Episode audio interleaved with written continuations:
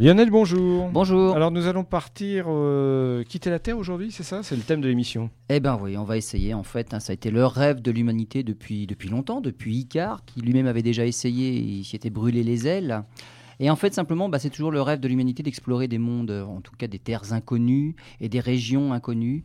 Donc c'est ce qu'on avait connu euh, au début de la Renaissance avec les grands explorateurs, fin du Moyen Âge, début Renaissance. Eh bien, la dernière frontière qui restait à explorer, c'était l'espace. Donc on va parler aujourd'hui de bah, quels, étaient les, quels sont les moyens pour s'affranchir de la gravitation terrestre. Voilà, et c'est pas facile, vous allez le voir, plutôt l'entendre dans quelques instants. Alors Lionel, euh, peut-on quitter la Terre Euh, et Comment peut-on faire? Est-ce que c'est un vieux rêve de l'homme? Enfin, plein de questions. Et j'imagine que vous avez toutes les réponses. Pas toutes, Pas toutes? Mais suffisamment en tout cas pour Ouais. pouvoir en parler. Bah, quitter la Terre. Quitter la Terre, en fait, bah, c'est comme quand on lance euh, un caillou. Euh, visiblement, on ne le lance pas assez fort et il finit par retomber sur la Terre. Hmm. Donc quitter la Terre, ce n'est qu'une histoire d'aller vite. C'est une vitesse au démarrage. Plus on va vite, plus on a de chances de quitter la Terre. Et bah, exactement. Plus on, lance plus on lance fort, plus ça va loin. Donc on imagine bien qu'à partir d'un moment, on aura lancé tellement fort que ça finit par ne plus retomber sur la Terre. Et donc c'est ce qu'on appelle être mis en orbite en tout cas. Si on lance vraiment très très fort, alors là on va en plus au-delà. Alors en fait, à cause de quoi tout ça? Bah, C'est simplement à cause de l'attraction gravitationnelle de la Terre. Donc la pesanteur terrestre, la force de gravité de la Terre, parce que la Terre est une planète massive, c'est ça qui nous maintient au sol? Quand on saute, on redescend à cause de la force de pesanteur. Eh ben, c'est elle qu'il faut vaincre si on veut s'échapper de l'attraction terrestre pour pouvoir rejoindre l'espace. Alors, c'est pas c'est pas qu'un peu, parce que la vitesse qu'il faut atteindre pour s'échapper à l'attraction terrestre, c'est 11 km par seconde. 11,2 pour être précis. Si on va à moins de 11,2 km par seconde, on ne fait que revenir sur la Terre. Si on va à plus de 11,2 km par seconde, ça y est, on est parti dans l'espace. Mmh. Donc c'est un problème parce que c'est pas évident d'atteindre une telle vitesse. C'est énorme, 11 km par seconde à chaque seconde. Sur la Lune, c'est bien plus facile parce que la Lune, bah, elle est moins massive et du coup la gravité est plus faible. Et sur la Lune, pour s'échapper de la pesanteur lunaire, c'est 2 km par seconde. Donc, on a un petit souci par rapport à la Lune sur Terre, c'est qu'il faut être très très très rapide pour pouvoir s'en échapper. Ce serait pire sur des planètes plus grosses, hein, sur Jupiter, encore plus massive, il faut aller encore plus vite. Donc là, on n'aurait peut-être pas encore atteint euh, la vitesse nécessaire pour quitter Jupiter si on habitait sur Jupiter. Sur la Terre, on commence à y arriver. Alors, on a pensé à deux solutions. La solution la plus évidente, celle qui vient à l'esprit tout de suite, c'est le genre catapulte ou fusil, un, un canon de revolver. C'est-à-dire que le, le mode de propulsion ne fait pas partie de l'objet qui est propulsé. C'était un peu le, le- le moyen de propulsion de Jules Verne dans, de la. Terre à la Lune. Tout à fait. Donc Jules Verne avait pensé à ce moyen-là, donc un immense canon qui propulserait suffisamment vite en fait eh ben, le projectile, le vaisseau spatial qui irait sur la Lune. Alors c'est la façon qui vient à l'esprit immédiatement, c'est évidemment aussi la façon qui est la moins réaliste. C'est-à-dire qu'il faudrait tirer tellement fort, parce que là en fait l'accélération n'est produite que sur les- les- les quelques premiers instants. Oui. C'est une fraction de seconde. Toute la vitesse, à la, la- la vitesse de 11 km par seconde doit être atteinte à la sortie du canon. Donc, c'est très- c'est une accélération qui est tellement gigantesque qu'en fait, ça écraserait tous les êtres vivants qui seraient dedans. Donc ça serait impossible. Donc, c'est- au-delà de ce qu'on peut supporter comme accélération, au-delà de 20 G. Alors, on, on note en, en G l'accélération d'un objet, par exemple. Euh, au-delà de 20 G, c'est les vaisseaux capillaires qui lâchent. Comme on a quand même beaucoup de vaisseaux capillaires, et c'est ce qui permet les échanges dans le corps, quand cela lâche, on a une hémorragie interne massive. Donc on meurt. Donc au-delà de 20 G, euh, les vaisseaux capillaires ne tiennent plus. Et comme 20 G, c'est ridicule par rapport à l'accélération qu'il faudrait pour pouvoir s'échapper de l'attraction terrestre avec ce principe-là, évidemment, c'est irréaliste. Euh, L'autre solution, c'est que ce soit le projectile lui-même qui emporte son propre moyen de propulsion. Et là, du coup, on aurait une accélération, euh, on va dire, beaucoup plus continue, qui serait étalée dans le temps, et non pas juste sur la première fraction de seconde au départ. Hmm. Et donc, c'est cette méthode-là eh ben, qui a marché. C'est celle qu'on a retenue. C'est celle qu'on a retenue parce que l'autre, on a très vite réalisé que c'était impossible. C'est-à-dire que le- la puissance, l'explosivité au départ pour fournir cette vitesse-là, C'était impossible. Alors dites-moi, euh, on emporte le carburant pour se propulser dans un espace, dans l'espace où il n'y a pas d'atmosphère. Alors comment ça se produit? Comment le, le mécanisme fonctionne? Parce que euh, moi, on m'a toujours appris que si un moteur fonctionne euh, sur Terre, c'est parce qu'il y a de l'oxygène, il y a de l'atmosphère. Alors pour les moteurs qui se servent d'oxygène, Oui, on va dire les moteurs aérobies. d'accord. Donc pour les moteurs d'avion par exemple, les moteurs d'avion n'emportent que du carburant. Ce qui explique d'ailleurs que certains avions, certains hélicoptères ne puissent plus voler au-delà d'une certaine altitude. Alors pour deux raisons. C'est que avion et hélicoptère, le principe de sustentation en l'air, ce sont les ailes ou Mm. les, les pales de l'héli- de l'hélice Voilà. de l'hélicoptère. C'est-à-dire qu'il faut quand même une certaine densité atmosphérique pour reposer sur quelque chose. sinon c'est pas la C'est-à-dire que l'avion ne peut pas planer dans le vide. Il faut qu'il y ait une atmosphère. Donc ça, c'est la première raison. Il faut quand même que ses ailes s'appuient sur quelque chose, donc l'atmosphère. Et l'avion, comme je viens de le dire, il n'emporte que du carburant. C'est-à-dire qu'il emporte le kérosène. Mais le kérosène, on le fait brûler dans quelque chose. Et le comburant, c'est l'oxygène, il le ramasse au passage dans l'atmosphère. Donc il n'emporte qu'un seul des deux, on va dire, et il récupère l'autre au passage. Donc les grosses turbines à l'avant des réacteurs, c'est juste pour récupérer l'oxygène en passant. Si on se met à voler dans un endroit où il n'y a plus d'oxygène, le kérosène ne brûle plus. Donc il n'y a plus de poussée non plus. hein. Donc évidemment, les avions ont un moteur qui consomme de l'oxygène, mais au passage. Donc ils ne peuvent pas aller au-delà. Euh, par contre, le principe de, de l'avion qui lui permet d'avancer, c'est le même principe que la fusée. C'est-à-dire, c'est le principe du ballon de baudruche. C'est l'action et la réaction. C'est-à-dire qu'il faut envoyer quelque chose vers l'arrière pour être propulsé vers l'avant. Pensez encore à un fusil. Lorsque le projectile quitte le canon, donc il est envoyé vers l'avant, d'un seul coup, il y a un recul dans le fusil. Simplement parce qu'on a envoyé quelque chose dans l'avant et il y a en réaction le recul du fusil. Le ballon de baudruche, lorsqu'on le débouche, l'air part vers l'arrière, le ballon en réaction est propulsé vers l'avant. L'avion, quand il vole, il envoie une certaine poussée vers l'arrière, derrière les réacteurs. En réaction, il est propulsé vers l'avant. La fusée, c'est pareil. Mm. C'est-à-dire que la poussée n'est pas, n'est due à, à la présence d'oxygène ou pas. On ne pousse sur rien du tout. Le principe, c'est juste, on pousse même dans le vide, mais dès l'instant que quelque chose sort vers l'arrière, alors l'engin est propulsé vers l'avant. Et donc, c'est simplement ce principe d'action-réaction qui permet à un, engin, on va dire, de se déplacer, que ce soit dans l'atmosphère ou carrément dans le vide.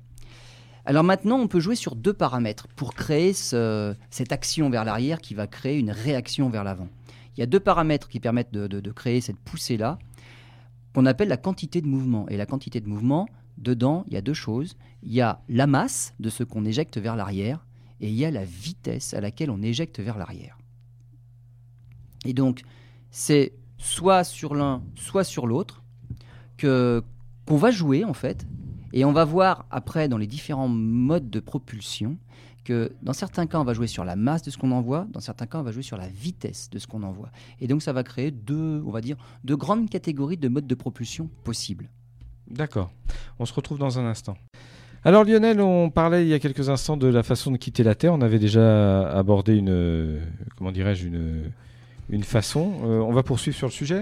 Eh ben oui, parce qu'en fait, on a trouvé le principe, donc il faut envoyer quelque chose vers l'arrière de l'engin à propulser, c'est l'action. En réaction, l'engin avance vers l'avant. Et donc c'est Konstantin Tsiolkovsky, donc on commence chez les Russes en fait. C'est réellement le, le père de la propulsion par de, des fusées en fait. hein. Donc il a vécu entre 1857 et 1935 et c'est un mathématicien russe. Alors on, lui- doit beaucoup de calculs. C'était un mathématicien. Il a étudié et il a même euh, montré la possibilité de satelliser des masses autour de la Terre. Euh, il a réussi à montrer qu'on pouvait s'affranchir du champ de gravitation terrestre. Donc euh, lui, il a calculé ces fameux 11,2 km par seconde. Et il a montré aussi qu'un mélange d'oxygène et d'hydro- d'hydrogène liquide serait efficace. Et il a aussi, on va dire, inventé les fusées à étage. Alors pourquoi des fusées à étage plutôt qu'une grosse fusée d'un seul tenant? Simplement parce que pour envoyer quelque chose dans l'espace, l'ennemi, c'est la masse. Et en fait, on emporte surtout du carburant pour pouvoir mettre en orbite tout le carburant dont on aura encore besoin après. Donc finalement, le- la, partie utile de la fusée qu'on appelle la charge utile, que ce soit des satellites ou que ce soit des, bah, humains, euh, comme pour des missions habitées, c'est rien du tout par rapport à la masse totale de l'engin que l'on doit envoyer. Et donc, ce sont des, des fusées très puissantes, mais puissantes, suffisamment puissantes, c'est pour envoyer tout le carburant dans l'espace. Une fois tout est épuisé, on n'a besoin de rien. Et donc, l'idée, c'est, au fur et à mesure que les réservoirs se vident, eh ben, c'est de larguer les réservoirs. Et la façon la plus simple de le faire, c'est pas de faire une fusée d'un seul réservoir, mais faire Ouais. une fusée en plusieurs morceaux. Plusieurs morceaux. ouais. Et à chaque fois qu'un morceau a fini de fonctionner, on l'éjecte. Et c'est un deuxième étage qui prend le relais avec de nouveaux moteurs qui se mettent en route. Une fois qu'ils ont épuisé leur carburant, on les éjecte aussi et ainsi de suite. Et donc on arrive à faire des fusées à deux ou trois étages. Et pour, en, en fin de compte, satelliser simplement ce qu'il y a tout en haut, dans la coiffe de la fusée, qui représente pas grand-chose par rapport au poids total Oui, de ce que l'on a dû faire décoller, en Tout fait, fait. dès le sol. Et donc, c'est Konstantin Tsiolkovsky qui a, qui a étudié tout ça. Euh, il a écrit un livre aussi sur des êtres humains qui vivraient à 35 000 km de la Terre. Alors, c'est pas une orbite tout à fait anodine, l'orbite des 35 000, 36 000 km, parce que à cette orbite-là, on fait un tour autour de la Terre exactement en 24 heures. Contrairement, par exemple, à la station spatiale ou la navette, euh, on les voit passer dans le ciel. Ils font le tour de la Terre en une heure et demie, parce qu'ils sont à 400 km d'altitude. Si on veut aller moins vite autour de la Terre, il faut aller plus loin. Et l'orbite des 35 000, 36 000 km, c'est l'orbite qui nous permet de faire un tour en 24 heures. Mhm. On appelle ça l'orbite géostationnaire. Alors pourquoi géo? Parce que géo, c'est la Terre, et stationnaire parce qu'on est, on, on va dire, on est fixe par rapport au sol. Alors l'intérêt de cette orbite-là, c'est surtout pour bah, tout ce qui est satellite de télécommunication, euh, notamment pour penser à la télévision. C'est-à-dire que nos paraboles sont orientées vers des satellites qui sont fixes dans le ciel, heureusement, sinon il faudrait rester derrière et puis bouger la parabole euh, en suivant les satellites. C'est très peu pratique. Donc il vaut mieux les envoyer à 36 000 km Vous n'êtes pas joueur. hein. ils font, ils font un tour juste au-dessus de nos têtes en même temps que nous. Et donc, du coup, les paraboles, une fois qu'elles sont fixées et qu'elles visent le satellite, eh ben, elles n'en bougent plus. Le satellite reste toujours au-dessus du même point. Il est fixe dans le ciel. Donc, c'est lui qui a inventé, entre guillemets, l'orbite géostationnaire. En fait, il l'a découvert et qu'il a montré qu'à cette, à cette orbite-là, à cette distance-là, un tour en 24 heures. Mais alors, ces théories ont été expérimentées. Alors voilà, donc euh, à cette époque-là, Russes et Américains, c'était déjà la course.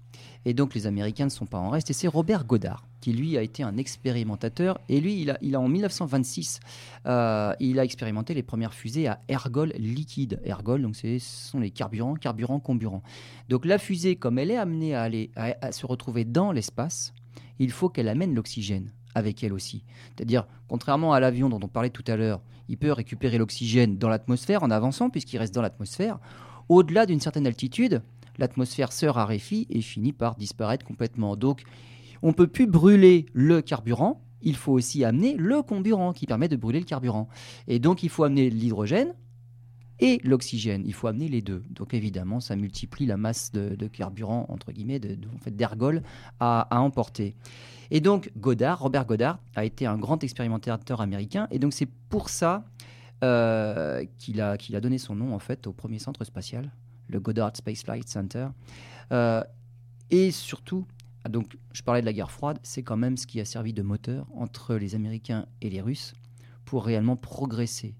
Alors parfois, on a un peu brûlé les étapes. Il faut dire qu'il fallait être le premier. Il fallait toujours être le premier pour être devant les autres. Donc, on a été beaucoup plus vite que ce qu'on aurait fait dans d'autres conditions. Si une seule puissance avait développé euh, toute l'industrie spatiale, elle aurait pris plus son temps, elle n'aurait pas brûlé autant d'étapes, et il y aurait eu moins d'échecs en fait. Donc là, il y avait vraiment la course à l'espace qui était lancée. On revient à la- en Russie, puisque c'est quand même eux qui avaient toujours, on va dire, un temps d'avance, avec Korolev. Un grand nom. hein, de, les... Tout à fait, un mais tout comme Tsiolkovsky, on va dire, hein, pour les astronautes. connu. euh, Mm. Tsiolkovsky, c'est quand même le premier. Korolev, c'est celui qui, on va dire, est passé à la pratique. Donc il est né en 1906, il est mort en 1966, et c'est lui qui a créé les premiers missiles balistiques longue portée. En 1954, il met au point un, missile intercontinental, le R-7. Alors, en tant que missile intercontinental, ça a été un échec pratiquement total, pour euh, deux raisons. Il était trop grand pour décoller d'un silo, alors qu'en général, on essayait de les cacher déjà à l'époque. Mais non, il rentrait pas dans les silos, donc beaucoup trop grand. Et surtout, la mise en œuvre pour, pour préparer un décollage était extrêmement longue. Voilà, donc euh, l'effet de surprise. euh, Mais voilà, c'est-à-dire qu'il faut prendre son temps pour le préparer, tout comme on le fait pour les fusées actuelles, parce qu'il est très difficile, très délicat et très dangereux de manier de l'hydrogène liquide. On ne fait pas n'importe quoi avec l'hydrogène liquide, c'est hautement explosif. Et donc, faut faire attention. Et donc, du coup, la fusée le intercontinentale, c'était un missile à l'époque, on va pas appeler ça une fusée, R7, ça a été un échec chez les missiles. Par contre, la R7, qui s'est appelée Semyorka par la suite, ça a été, elle a été reconnue comme un excellent lanceur de satellites. Donc, sous son nom de baptême Semyorka, elle a été lancée en 57, Et c'est elle qui avec a... rien à bord. Oui, Six semaines plus tard, le 4 octobre 1957, elle n'est pas partie à vide. Elle avait Sputnik 1. euh, voilà. Voilà, donc en 57, c'est une fusée Semyorka, donc euh, l'ex-missile intercontinental qui n'était pas très pratique. Pour aller dans l'espace, c'était pratique. Et donc Sputnik 1 a volé, a décollé en tout cas le 4 octobre 1957. Évidemment, il a émis les bips, les célèbres bips, pour euh, qu'ils soient bien entendus de partout. Oui, oui. Et il a fait, donc c'est le premier engin qu'on a, un premier satellite artificiel qu'on a envoyé en orbite. Et le premier être Et on a, humain... voilà, voilà, on a continué. hein, euh, donc, Euh, être humain, non, être vivant, pardon. ben, c'est un mois plus tard. Lapsus. Oui, c'est pas tout à fait humain, être vivant. C'est un mois plus tard, le 3 novembre 1957, c'est Sputnik 2. Oui, Et là, c'est une chienne, Laika. voilà. Donc, c'était, bah, on va dire, c'est euh, dans, dans le développement des pro- du projet spatial, il faut déjà être capable de mettre en orbite. Ensuite, on voit si des êtres vivants peuvent euh, résister. Donc, c'était avant d'envoyer des humains, on envoie des, des animaux. Et donc, on y a envoyé une chienne. Alors, c'est une chienne, Laika, à bord de Sputnik 2. La, la version officielle dit qu'elle a été empoisonnée avant son retour sur Terre. Parce qu'à l'époque, c'était juste pour vérifier qu'en orbite, on pouvait rester en vie. Euh, le problème de l'atterrissage, c'était encore un gros problème. Ouais. Et donc, il n'était pas du tout prévu qu'elle revienne de toute façon. Donc, elle est allée en orbite. Et on va dire, avant la réentrée dans l'atmosphère, son dernier repas était empoisonné.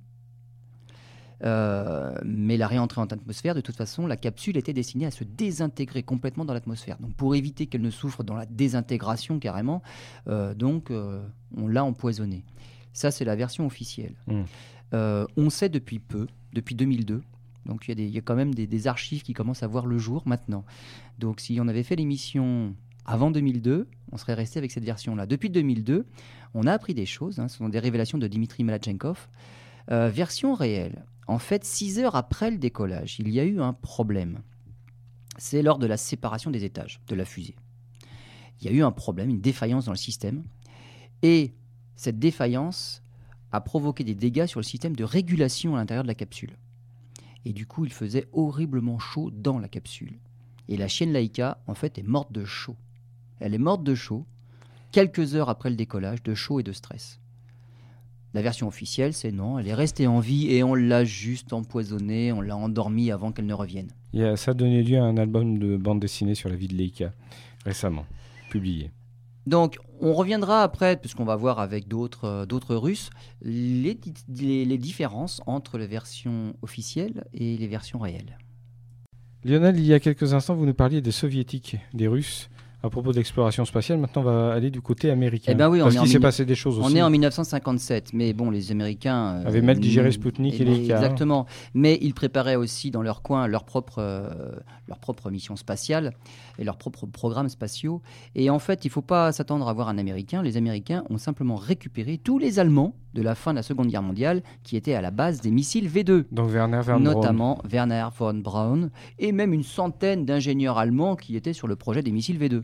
Donc eux avaient déjà une excellente expérience de la propulsion par les missiles, il suffisait de bah, la taille du missile, mais en tout cas la propulsion était maîtrisée. Et donc les Allemands, plutôt que d'emprisonner, de juger euh, tous ces gens-là, Oui, parce ils que les ont eux, récupérés. voilà, parmi eux, il y avait des SS, hein, Mais, et des nazis. hein. Oui, mais euh, quand il y a des bonnes raisons, euh, Ils sont toujours. on a le droit de fermer les yeux. D'accord. Et donc, on a récupéré tous ces Allemands-là qui avaient participé au développement de ces missiles V2 pour développer le programme spatial américain. Alors, les, euh, les USA avaient, avaient deux lanceurs à l'époque. Il y avait le lanceur Vanguard et le lanceur Jupiter C. Le lanceur Vanguard, en fait, ils, ont, tenté de lancer aussi des satellites. Euh, et surtout après le succès de Sputnik 1, dans le projet Vanguard, le premier satellite devait être lancé avec Vanguard 6, la sixième mission. Mais les Américains ont un peu précipité les choses et vu que Sputnik était déjà parti, ils se sont dit bon, le prochain, il faut le lancer. C'était la troisième mission Vanguard. Mais la troisième n'était pas prête. Le lanceur a été détruit au sol et en même temps, il a détruit le pas de tir. Donc là, ils ont pris encore plus de retard. Euh, donc il faut attendre le 31 janvier 1958 pour que le premier satellite artificiel américain, qui était Explorer 1, soit lancé par une fusée, mais le, successeur des Vanguard, c'est Jupiter C. Alors ce qu'il faut savoir, c'est que la fusée Jupiter C avait déjà volé trois fois avant que Sputnik 1 ne soit lancé. Mais le problème, c'est qu'à l'époque, c'était le projet Vanguard qui avait la priorité. On est, ils étaient bloqués là-dessus. Et évidemment, suite au lancement de Sputnik 2 avec la chienne, là du coup le département de défense américain a donné le feu vert à Von Braun pour tout faire pour lancer Jupiter C. Donc c'est, on va dire, c'est le premier, premier succès des Américains avec la fusée Jupiter C. On leur poussé au départ 37 tonnes. C'est ridicule par rapport à ce qu'on sait faire maintenant. 37 hein. tonnes, mais ça suffisait puisque la, la, fusée ne faisait que 28 tonnes. Donc si la poussée, la poussée est supérieure au poids de la fusée, elle décolle. Et comme elle envoie, on va dire, ses, ergols avec elle, ça finit par continuer à accélérer. Et donc là, eh ben, la course à l'espace est lancée. Puisque les êtres vivants ont réussi à tourner autour de la Terre, la prochaine étape, ce sont des êtres humains. Et là encore, le premier homme dans l'espace, c'est un soviétique. Et eh oui, c'est Yuri Gagarin. Alors Yuri Gagarin, ce qu'il faut savoir, c'est qu'au départ, au début de sa carrière, il n'était pas du tout destiné à voler. Euh, il a fait des études dans une, dans une école de machines agricoles. Et puis, euh, pendant quatre ans après, il a fait des études euh, pour, les techniques industrielles. Et donc, il n'était pas du tout pilote de rien du tout, Yuri Gagarin. il était plutôt destiné à être dans une ferme. Mais pendant ses études à l'école des techniques industrielles, en fait, il a rejoint un club de pilotage amateur. Et c'est là qu'il a passé des brevets. C'est là qu'il a rencontré sa femme aussi. Et finalement, en 1955, hein, il entre réellement dans une école de pilotage. Et en 57, il a un brevet de pilote sur MiG-15. Ah, quand même. Voilà. Il était doué. Bah quand même, oui. Et puis euh, obtenir un brevet de pilote sur un avion de chasse, euh, moi ça, me surprend en fait. De, de, pilote dans un, dans un petit, on va dire un aérodrome, il finit par quand même euh, piloter des MiG-15. Pour vous, pour vous, il y a un doute non, pas forcément. Je ne sais, je sais pas si en France, on peut passer son brevet de, de Rafale. Je sais pas, euh, hmm. c'est juste ça qui, qui, me surprend, mais il faudrait essayer, pourquoi pas. Et donc, comme il est doué, eh ben, parmi 200 candidats, parce qu'évidemment, euh, Korolev, à l'époque, hmm. eh ben, il cherche des candidats pour pouvoir euh, les envoyer dans l'espace. 200 candidats, il en retient 19 d'abord, et en, janvier 61, il n'en retient que trois après des tests sélectifs. Et parmi les trois, il y a Yuri Gagarin. Il y en a un autre connu aussi, c'est German Titov. Le troisième, Grigory Nelyubov, pas connu du tout. Euh, le, on va dire le moins doué des trois, c'est Yuri Gagarin. Les deux autres sont plus doués que lui, mais les deux autres n'aiment pas trop l'autorité. Ils se rebellent. Et donc, pas, c'est pas eux qui seront retenus, ce sera Yuri Gagarin. Alors, le troisième, le moins connu des trois, euh, euh, Grigory Nelyubov, lui, il avait aussi des problèmes de boisson, donc euh, il s'est même fait. Voilà, de toute façon, lui, il a été radié. donc c'est Yuri Gagarin qui va décoller. Et le 12 avril 1961, il décolle de la base de Baïkonour à bord de la capsule Vostok 1. Alors, il fait une révolution en 1h48 à une altitude moyenne de 250 km. Et après, retour dans l'atmosphère. Alors, ce qu'il faut savoir, c'est que le retour, c'était pas encore gagné. On n'était pas très très doué à l'époque encore. Ça a été très très très chaotique. Surtout qu'il y a eu un problème de séparation entre la capsule et puis d'autres morceaux. Et pendant 10 minutes, il a été secoué dans tous les sens. Finalement, ça s'est bien séparé. Et à quelques kilomètres du sol, il s'est éjecté et il a atterri en parachute. Ça, c'était la version réelle. La version officielle, c'est qu'il est vraiment revenu sur Terre à bord de la capsule. Mais c'est pas vrai. Sinon, mort. C'est pas vrai. Euh, ouais, c'était un peu risqué encore de réellement le faire revenir. Il fallait que ça reste une icône, quoi. C'était la vedette. Premier homme dans l'espace, on va pas risquer sa vie parce qu'on n'est pas sûr de, de l'état dans lequel on allait retrouver mm. après l'atterrissage. Surtout que les, les, Russes, ils atterrissent carrément sur le sol avec des gros parachutes. Les Américains, ils, ils lançaient tout dans l'eau. Les Russes, c'était sur le sol. C'est un petit peu plus dur à l'atterrissage. Donc, il a fini en parachute, pas dans la capsule. Et en fait, on a connu ces, événements-là qu'en 1990. Donc là, à nouveau, version réelle, un petit peu différente de la version officielle. Par la suite, alors pas de chance, il se met aussi à boire. Euh, donc il n'est plus candidat, on ne l'enverra plus dans l'espace, il est juste assigné au programme Soyuz. Euh, il est responsable de l'entraînement des cosmonautes et il amorce encore une reconversion en tant que pilote de chasse. Et le 27 mars 1968, il meurt dans un accident avec son MiG-15. Et là, à nouveau, on est chez les Russes. Il y a la version officielle. Le temps était terrible. Et il a eu un problème avec son avion. Et pour éviter de se cracher sur une école, il est resté à bord pour aller se cracher un petit peu plus, loin et pour éviter l'école. La version réelle, que l'on a appris pareil il n'y a pas très très longtemps, Oui. Version réelle, euh, parce qu'il y avait un témoin oculaire, et le témoin oculaire a dit non, non, il était très beau ce jour-là, le ciel était complètement dégagé, et lui a vu un avion complètement en perdition. Et donc il s'avère qu'il y a eu une erreur de pilotage, et en plus une impossibilité technique de s'éjecter. Et donc il s'est écrasé.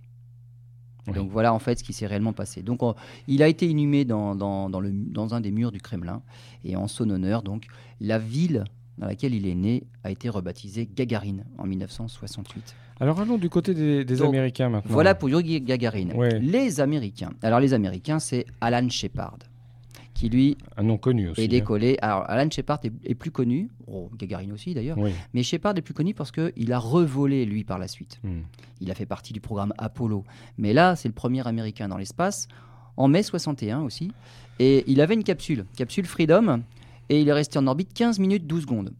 Et là, c'était pas vraiment une mise en orbite parce que c'est juste un vol suborbital. C'est-à-dire qu'il est allé au-delà de l'atmosphère terrestre, mais c'était pas réellement une mise en orbite. Et par la suite, évidemment, bah, le pas à franchir, c'est d'aller un petit peu plus loin, c'est d'aller sur la Lune. Et donc les premières, les premiers robots, on va dire les premières missions lunaires, 59, hein, c'est encore les soviétiques avec les Luna et les ondes. Et d'ailleurs, Luna 3 a été la première sonde à nous envoyer une photo de la face cachée de la Lune. Avant Luna 3, on ne savait même pas comment était l'autre côté de la Lune puisqu'elle nous montre toujours la même face. Et donc c'est Luna 3, une sonde soviétique qui nous a, qui nous a envoyé première image de la face cachée de la Lune. Chez les Américains, alors là, on va essayer de faire ça bien comme il faut, en prenant son temps. Et là, on va mettre en place tout un tas de projets. Il y a le projet Mercury, c'est le premier homme en orbite. Donc Alan Shepard a été le premier, mais il y en a eu d'autres par la suite. Projet Gemini, là c'est orbite. atteindre une orbite lunaire, sans équipage bien sûr, mais être capable de quitter la Terre et d'intégrer une orbite lunaire. Parce que le, le but, c'est évidemment d'aller sur la Lune après. oui. Projet Surveyor. Alors là, c'était un peu différent. C'est étude détaillée du sol lunaire. Puisque maintenant, on sait se mettre en orbite autour de la Lune, on va prendre des photos pour euh, choisir et sélectionner les meilleurs sites d'atterrissage. Parce qu'on s'est rendu compte qu'il y avait quand même des cratères un peu partout. Il valait mieux choisir des sites les moins cratérisés possibles. Et c'est pour ça qu'on va viser les mers, ce qu'on appelle les mers, les grandes taches sombres que l'on voit de la Terre, la mer de la tranquillité. Ce sont Donc c'est là que les, les- La lave solidifiée. Voilà, c'est là qu'Apollo 11 va atterrir la mer de la tranquillité. Donc on va éviter les zones trop cratérisées simplement pour que le, le module, le LEM, le module d'atterrissage, le module lunaire, puisse se poser à peu près à l'horizontale et non pas sur les flancs de- d'un cratère. Et donc après le projet Surveyor, une fois qu'on a sélectionné les sites d'atterrissage, le projet Apollo. Apollo. Voilà. Et alors, depuis, Alan Shepard, avec sa petite capsule Gemini Freedom 7, eh bien, on est passé d'une capsule de 1 tonne, simplement en vol suborbital, à une charge utile de 120 tonnes en orbite basse. Et les fusées sont passées d'une poussée de 30 tonnes, enfin, c'est même la fusée elle-même, 30 tonnes la fusée à une fusée de 3000 tonnes. Le projet Apollo, c'est la fusée Saturne V qu'il a fallu développer. Donc à chaque fois qu'on a des projets avec des capsules et surtout des hommes à envoyer quelque part, il faut penser aux lanceurs capables de les y envoyer. Et là, c'est pas juste en orbite autour de la Terre, c'est des hommes sur la Lune. Et il a fallu réaliser un lanceur gigantesque, c'est la fusée Saturne V. Et la fusée Saturne V, c'est 3400 tonnes de poussée pour le premier étage. Lorsque le premier étage a fini d'épuiser son carburant, il est pris en relais par le deuxième étage, 500 tonnes de poussée. Et troisième étage, là on est assez loin de la Terre, donc c'est vrai qu'on a moins de Moins la besoin. pesanteur, on a moins la pesanteur à, à- à- à combattre. Troisième étage, 100 tonnes de poussée. Et avec tout ça, eh ben, on arrive sur la Lune. Alors, ce qui fait aussi avancer nos fusées, ce sont l'hydrogène et l'oxygène liquide. Parce que ce sont des carburants qui sont assez énergétiques lorsqu'ils se rencontrent l'un l'autre. Le problème, c'est que pour en emmagasiner suffisamment, il faut qu'ils soient dans l'état liquide. Et l'état liquide, c'est assez difficile à réaliser. Déjà, il faut être à moins 252 degrés. Donc, tout euh, le, process, le process pour liquéfier l'oxygène et l'hydrogène, pour les maintenir dans cet état-là, parce qu'ils ont vite fait de redevenir gazeux, hein, à moins 250 degrés, ça y est, c'est gazeux. Il faut être à moins 252 degrés pour être liquide. Donc tout ça, c'est très difficile. Et donc les Américains ont maîtrisé ce processus-là, et donc ils ont réussi à faire des fusées gigantesques. Alors, puisqu'on est arrivé sur la Lune en 1969, on est allé jusqu'à Apollo 17. 69, c'était Apollo 11, le premier homme sur la Lune. Apollo 17, les derniers hommes sur la Lune. On voyait plus très bien en fait euh, ce qu'on allait rester y faire. En fait, c'était devenu tellement banal que même à la télé finalement, bah, on n'en parlait plus. Voilà, Apollo 17 a été beaucoup moins médiatisé qu'Apollo 11. Apollo 11, il y a eu un grand défilé. Apollo 17, euh, on se rappelle même pas des noms. Hmm. Alors que Apollo 11, on se rappelle des trois. Oui, mais des autres, des suivants, 15, 14, on ne s'en rappelle pas non plus. Voilà, et puis le 13 en plus, euh, ils ne sont même pas allés sur la Lune. Donc ils ont juste fait un aller-retour parce qu'ils ont eu un problème justement euh, dès le départ pratiquement. Donc, il y a eu Donc Apollo 13 n'est même pas allé sur la Lune. Et ça s'est arrêté avec Apollo 17, où là les gens ont commencé à se demander mais à quoi ça sert de continuer, surtout que c'est bon, on a battu les Russes, donc quel est l'intérêt? À part dépenser de l'argent. Et donc là, l'idée a été, ben, on va aller plus loin, on va explorer le reste du système solaire. Donc là, il y a eu les pionnières 10 et 11 en 72 et 73. Là, c'est une fusée Atlas Centaur. C'est la première utilisation d'une fusée Atlas Centaur, beaucoup moins puissante que la Saturne V, parce que là, il n'y a pas d'homme à envoyer, c'est juste des petites sondes.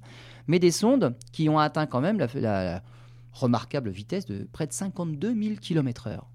Et même à cette époque-là, on avait la chance, c'est que les, planètes étaient presque dans un alignement parfait. En fait, on s'est servi de, d'un bon positionnement entre, Mars et, entre Jupiter et Saturne. Et on s'est servi du champ gravitationnel de Jupiter pour accélérer encore les petites sondes. Et de 52 000 km/h à l'arrivée près de Jupiter, en se servant de Jupiter pour accélérer encore, elle est ressortie à 132 000 km/h pour aller vers Saturne. Quelques années plus tard, 4 ans plus tard, c'est les sondes Voyager. Voyager 1 et 2 en 77. Là, c'est une fusée Titan 3E, donc nouveau modèle. Et là, la vitesse des sondes, c'est 60 000 km/h dans le système solaire. Et avec les sondes Voyager, surtout Voyager 2, comme les planètes étaient encore mieux alignées qu'avec les sondes pionnières, on a vu Jupiter, Saturne, Uranus, Neptune. On a réussi à faire un tour des quatre planètes géantes en une seule fois. Malheureusement, pour nous à l'époque, Pluton n'était pas dans l'alignement, donc euh, on n'a toujours aucune image précise de Pluton, aucune sonde n'est passée à côté, il faudra attendre 2014, 2015. Et donc, 60 000 km/h. Ce qu'il faut se dire, alors c'est rapide pour nous, hein. ce qu'il faut se dire, c'est qu'à cette vitesse, il faut quand même 76 000 ans pour atteindre l'étoile la plus proche. Ah, Donc là, on se rend compte qu'on n'est pas encore fait. Ce mode de propulsion-là n'est pas encore vraiment adapté pour aller plus loin que juste le système solaire en quelques années. Hein. Une Ariane 5, la poussée, c'est 1300 tonnes au décollage pourtant. Euh, et ça pour envoyer 10 tonnes de charge utile en orbite basse, c'est même pas pour aller sur la Lune. Donc vous voyez le ratio un peu, 10 tonnes de charge utile pour 1300 tonnes mmh. de, poussée. La navette, c'est plus lourd.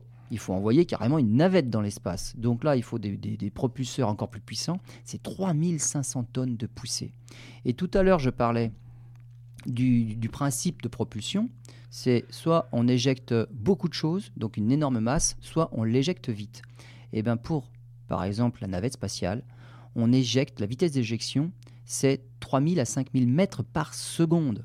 Mais la consommation, c'est 10 tonnes à la seconde. Donc c'est, on, éjecte, pas très vite, hein, 5, 5000 mètres par seconde, on verra, c'est pas ce qu'il y a de plus rapide, on fait mieux. Mais là, on a joué sur la masse de ce qu'on éjecte. À chaque seconde, on éjecte 10 tonnes de carburant.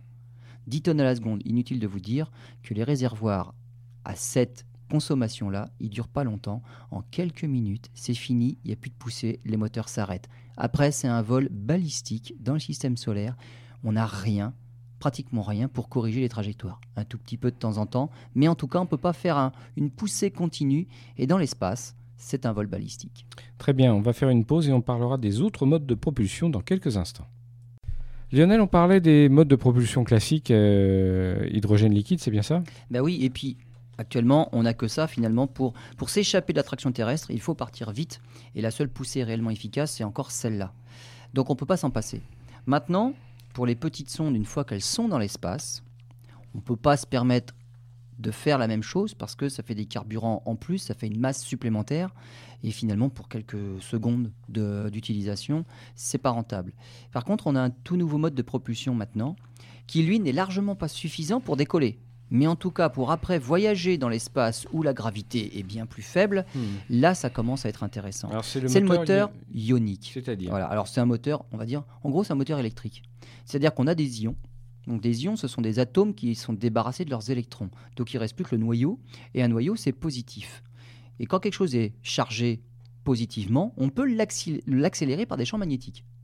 Et en l'accélérant, eh ben, on gagne de la vitesse. Donc là, on va jouer sur le deuxième paramètre, c'est la vitesse d'éjection. Les ions, c'est pas très lourd. Donc ce qu'on va faire sortir par les tuyères, il n'y a pas beaucoup de masse, mais on va jouer sur la vitesse. Et des 5000 mètres par seconde de ce que fait une navette, là on passe à 200 000 mètres par seconde. Ah oui, quand même, c'est trop Ah bah voilà, exactement, c'est quand même éjecté 40 fois plus rapidement. Mais, comme je le disais, vu que la masse des ions, c'est pas énorme, et on a beau en éjecter beaucoup par seconde, la poussée, mais c'est quelques grammes. Ça se compte pas en tonnes, ça se compte en grammes. Pour vous donner une idée, la poussée d'un moteur ionique, c'est l'équivalent d'un souffle sur une main à 20 cm. Vous vous soufflez sur la main à 20 cm, c'est la poussée d'un moteur ionique. C'est pas avec ça qu'on décolle de la Terre. Non, mais on peut. Et par contre, dans l'espace, lorsqu'il n'y a plus d'attraction, eh ben, ça permet d'accélérer. Mais d'accélérer pendant longtemps, parce que les ions, même si on emporte une masse relativement faible de matière, mais il y en a plein, il y en a des milliards d'atomes. Et donc, par exemple, euh, sur les sondes actuelles, donc euh, Hayabusa, Smart, donc on a plusieurs sondes qui sont équipées de moteurs ioniques qui eux se mettent, en, route lorsque la sonde est toute seule dans l'espace. Et pour prendre un exemple, la sonde japonaise Hayabusa qui est allée explorer un satellite, euh, un astéroïde, pardon, Itokawa, elle a réussi quand même à avoir une accélération de 3,5 km par seconde. Elle a accéléré quand même de 3,5 km par seconde en ne consommant que 50 kg de matière. Et ça, la, consommation est tellement faible qu'elle peut avoir une poussée de quelques années. Là, on n'est plus à quelques minutes de poussée c'est en quelques années qu'on peut, euh, qu'on, peut réussir à épuiser ces stocks de matière. On met 50 kg de matière, on en a pour quelques années, et on peut accélérer la sonde, et surtout on peut manœuvrer. Donc non seulement on peut accélérer, mais surtout l'intéressant c'est qu'on peut manœuvrer. Mmh. On a de quoi manœuvrer. La poussée est faible, il hein. faut s'y prendre à l'avance, il ne faut pas faire d'erreur dans les calculs parce que la poussée n'est pas très forte. Donc on ne fait pas des, des, grands changements de trajectoire à la dernière minute, ça c'est pas possible. Mais en s'y prenant suffisamment à l'avance, on peut arriver à faire à peu près ce qu'on veut. Et donc l'intérêt, c'est dans l'espace. Donc maintenant, on a des sondes dans l'espace qui ne sont plus tout à fait, on va dire, laissées à elles-mêmes, comme un missile balistique. Et puis, bah, advienne que pourra, une fois qu'il est lancé, la trajectoire est déterminée dès le départ. Il ne faut mmh. pas se tromper au départ. Là, on peut quand même agir sur, la, sur le départ, sur, ah. sur la, trajectoire. Alors, il y a un autre système qui est, qui est, euh, qui, est assez euh, intéressant, et c'est presque de la science-fiction, mais ça existe, c'est la voile solaire. Alors, la voile solaire, exactement. Alors là, c'est encore mieux que les 200 km par seconde d'éjection des ions. Là, il y a 500 km par seconde. Et on joue en fait sur des particules qu'on n'emporte même pas dans la sonde. Ah Donc là, c'est l'intérêt, c'est le vent solaire. Hmm. Alors, je ne parle pas des photons du Soleil, hein, c'est pas la lumière, c'est pas les grains de lumière qui, eux, voyagent à 300 000 km à la seconde. C'est pas de dont je parle.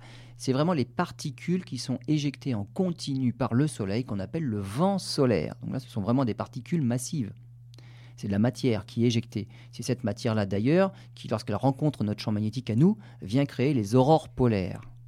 Eh bien, ces particules de vent solaire, lorsqu'elles viennent buter sur une paroi réfléchissante, comme par exemple une grande voile solaire, eh ben, ça permet de pousser cette voile-là. Alors là encore, ça fait une toute petite poussée.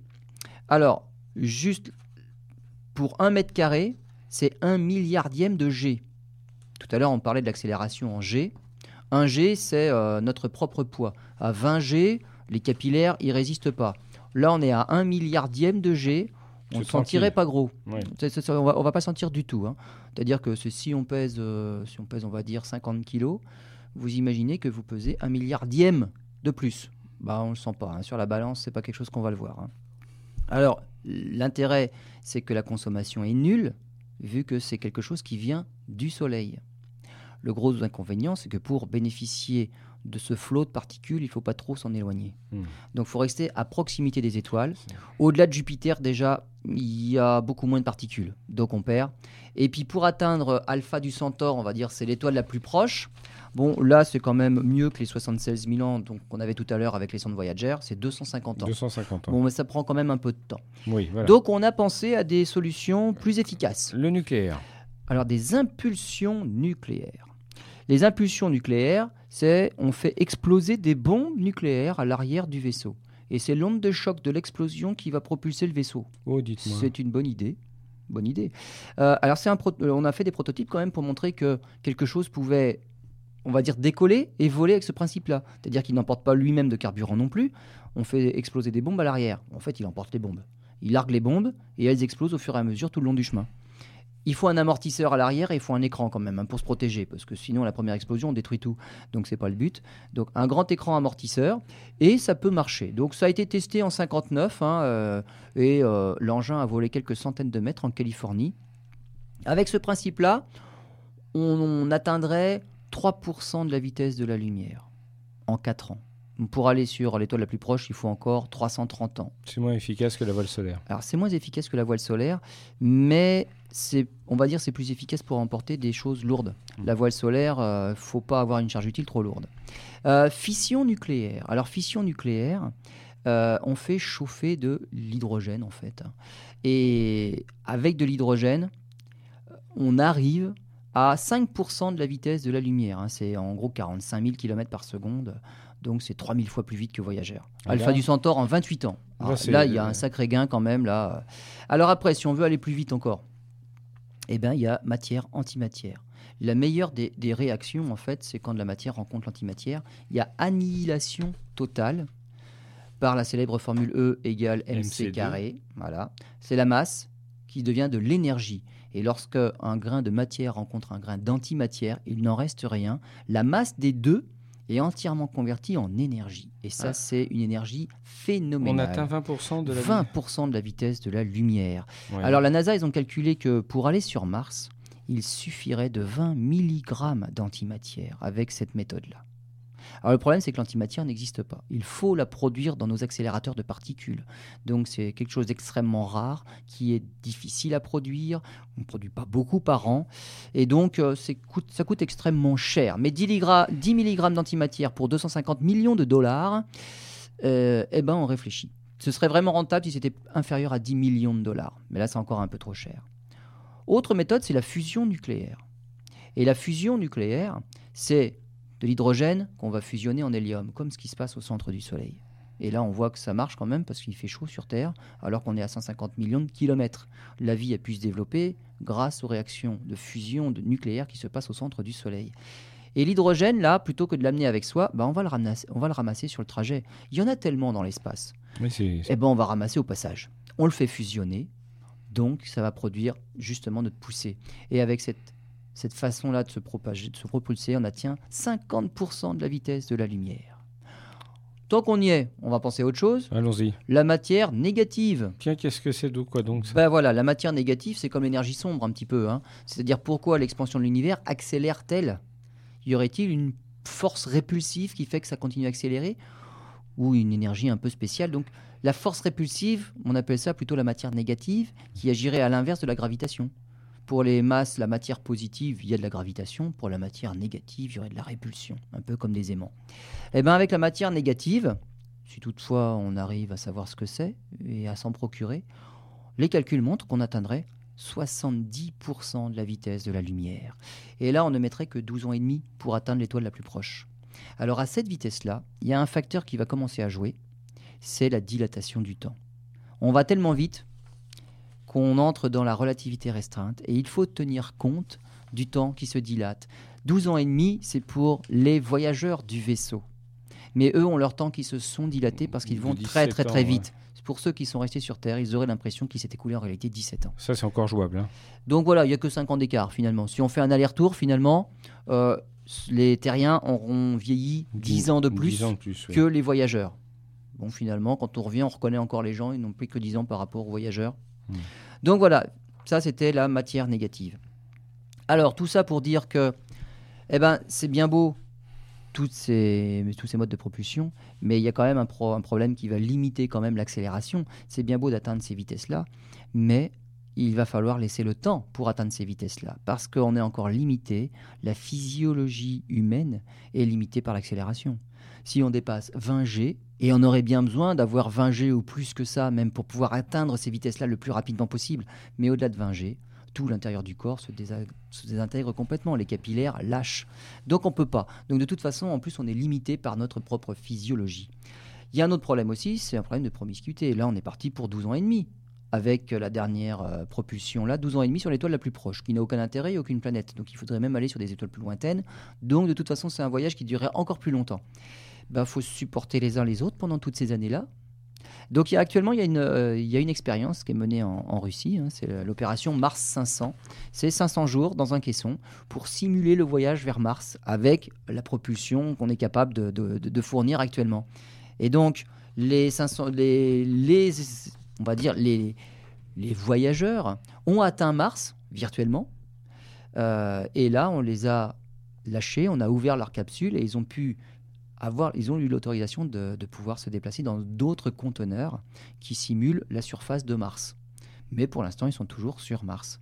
Ce qu'il faut savoir, c'est dans toutes les missions vers Mars qu'on projette vers 2030, 2040, on ne pense qu'à l'aller. Au retour. Jamais au retour, parce que déjà, ça, c'est une telle dépense d'énergie. Il faut amener le carburant pour l'aller. Il faut amener plein de choses pour l'aller et pour être sur place. Mais on va pas amener en plus le carburant pour le retour. Ça doublerait le prix des missions, voire largement plus. Ça veut dire que tout ce qui est sous-entendu, mais qui n'est pas dit, c'est qu'une fois sur place, il faut tout construire, les usines d'extraction, de traitement, pour aller chercher la matière nécessaire à faire du carburant pour le retour. Donc ce sont que des missions suicides pour Mars pour l'instant, que, l'on a dans les, dans les cartons. Comme un peu le début de l'exploration spatiale. Mais exactement. Et finalement, si on trouvait plus simple, partir dans la quatrième dimension pour raccourcir les distances. Parce que là, on va sur Alpha du Centaure à 4 années-lumière, il nous faut quand même plus d'une dizaine d'années. Parce qu'il faut les parcourir, ces 4 années-lumière. Hmm.